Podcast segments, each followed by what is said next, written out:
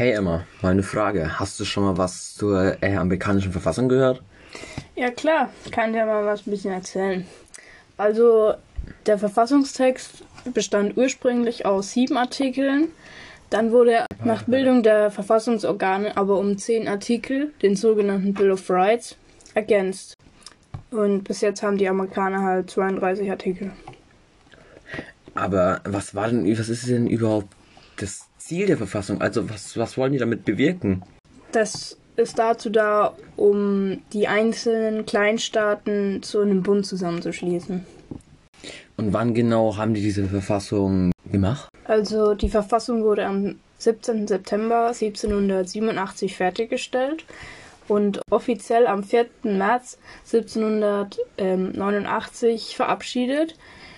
Und die 55 Delegierten, die die Verfassung entwarfen, setzten sich aus den Gründervätern der neuen Nation zusammen. Äh, und Emma, was ist jetzt da nochmal ganz genau in, den, in der Verfassung drin? Also zum einen aus der Religionsfreiheit, dann der Pressefreiheit und ähm, vor allem Meinungsfreiheit. Und richtig, Gesetzgebung und Rechtsprechung sind da drin getrennt. Aber jetzt mal eine Frage an dich. Ähm, wie läuft denn so das politische System der Vereinigten Staaten ab? Also wer wählt denn da?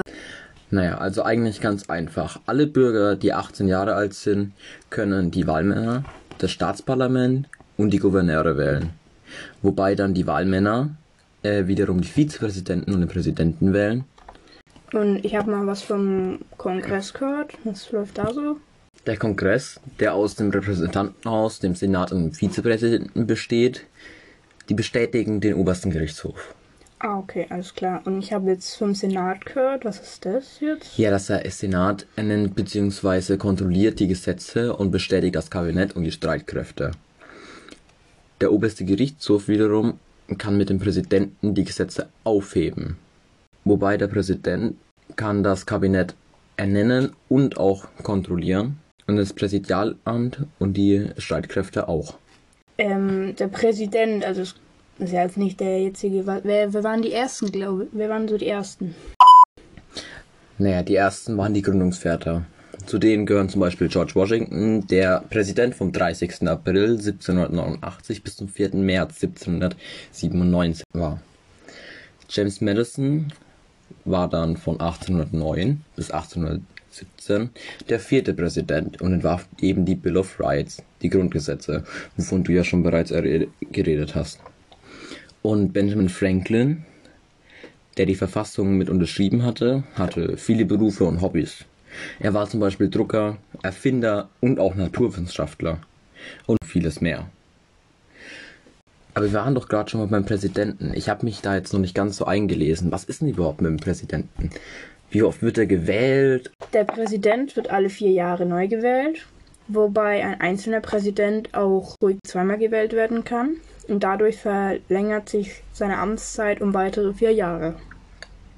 Ah, ja, davon habe ich schon mal gehört. Manche Präsidenten, Präsidenten sind ja dann gleich acht Jahre lang im Dienst und manche dann zweimal vier Jahre nacheinander oder auch getrennt, richtig? Ja. Ah, okay, jetzt verstehe ich das. Aber kriegt man da überhaupt irgendwelche Prämien, wenn man Präsident ist? Oder was bringt einem das Ganze? Vor allem das zweimal. Ist das nicht ein Riesenstress? Wenn man mehr als fünf Jahre in der Regierung gearbeitet hat, also zweimal Präsident wurde, hat man ein Recht auf eine Krankenversicherung, die die Regierung dann bezahlt. Das ist cool, vor allem in Amerika. Da hat man ja sonst eigentlich keine. Ja. Aber für was steht der Präsident überhaupt? Oder was macht der da? Die Verfassung der Vereinigten Staaten hat durchaus den Präsidenten ins Zentrum gerückt. Und zur Frage, was er so macht oder wie es halt ist, ähm, der ist der oberste Re Repräsentant nach außen und innen gleichzeitig, Regierungschef und Oberbefehlshaber der Streitkräfte. Und was ist jetzt mit den Gesetzen? Also muss der Präsident das unterschreiben oder spielen, doch, spielen da noch mehr Leute mit? Oder kann das bloß der Präsident, äh, Präsident machen? Ähm, wenn der Kongress jetzt Gesetze haben will, dann muss erst der Präsident die unterschreiben und dann werden sie erst gültig bekommen sie ihre Gültigkeit. Ah, okay. Aber was ist, wenn der Präsident das jetzt nicht gleich unterschreibt? Ähm, sein Veto hat eine aufschiebende Wirkung, heißt, Gesetze können nochmal zurück in den Kongress. Wird es dort aber erneut verabschiedet, tritt es auch ohne die Unterschrift vom Präsidenten in Kraft. Okay. Und macht er noch mehr oder macht er wirklich bloß Gesetze? Nein, er leitet aber auch die Außenpolitik. Das heißt, er kann mit anderen Ländern Verträge aushandeln. Und völkerrechtliche Verbindlichkeit muss aber allerdings vom Senat zugestimmt werden. Ah, okay. Und hat der Präsident noch irgendwelche Sondersachen, das er machen kann? Oder, weil ich meine, da kann ja auch über Streitkräfte und so alles regieren, oder? Ja, in nationalen, nationalen Notständen hat der Präsident den Oberbefehl, die Streitkräfte in Truppen antreten zu lassen. Das Ganze wird aber dem Kongress erst vorbehalten, heißt der Präsident kann die Streitkräfte ins Kriegsgebiet ziehen lassen, also beziehungsweise schicken, muss aber danach, danach muss der Kongress aber innerhalb von 48 Stunden informiert werden, ansonsten müssen sie nach 60 Tagen wieder zurückziehen. Ah, okay. Naja, jetzt wissen wir schon ziemlich viel über die Verfassung.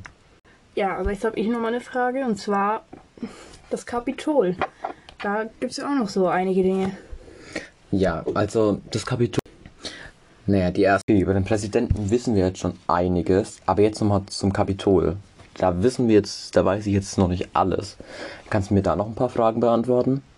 Ja klar, was gibt, was machst du? Ja, als erstens mal wurden denn das Kapitol der Vereinigten Staaten überhaupt gebaut? Und was ist da überhaupt drin? Also wer, wer sitzt da drin und was genau passiert da drin? Ja. Das Kapitol, das in Washington DC gebaut wurde von 1793 bis 1823, ist der Sitz des Kongress, dem Legislativ, der Gesetzgebung, besteht aus dem Repräsentantenhaus im Nordflügel und dem Senat im Südflügel. Und insgesamt ist es 229 Meter lang 107 Meter breit und an der höchsten Stelle der Kuppel 88 Meter hoch. Ah, okay. Und was ist jetzt alles außenrum? Oder was passiert da außenrum? Außenrum ist die Library of Congress und Gebäude des Supreme Court. Aber was ist jetzt so besonders da dran? Weil das klingt ja nur wie ein ganz normales Gericht, so wie bei uns. Ja, also als erstes ist die Kuppel was ganz Besonderes, die auch auf der 50-Dollar-Note zu finden ist. Im Kapitol schwören die Präsidenten auch auf ihre Amtszeit. Und was die Kuppel auch noch krönt, ist die Statue of Freedom oder Armed Freedom, also die bewaffnete Freiheit. Diese krönt seit 1863 eben die Kuppel. Und, und die Statue of Freedom wurde damals von äh, Thomas Crawford erbildet, gebaut. Ah, okay. Aber man hat ja auch schon mehrere Protestkundgebungen bzw. Anschläge aufs Kapitol äh, gehört. Gab es da noch mehr? Ja, also erstmal gab es ein Feuer im Senat. Das Ganze war 1954. Dann gab, fand auch noch eine Explosion vor dem Plenarsaal des Senats äh, 1995, 1975 statt. Am 24. Juli 1988 war dann auch noch ein Feuer an der Außenwand mit zwei Toten.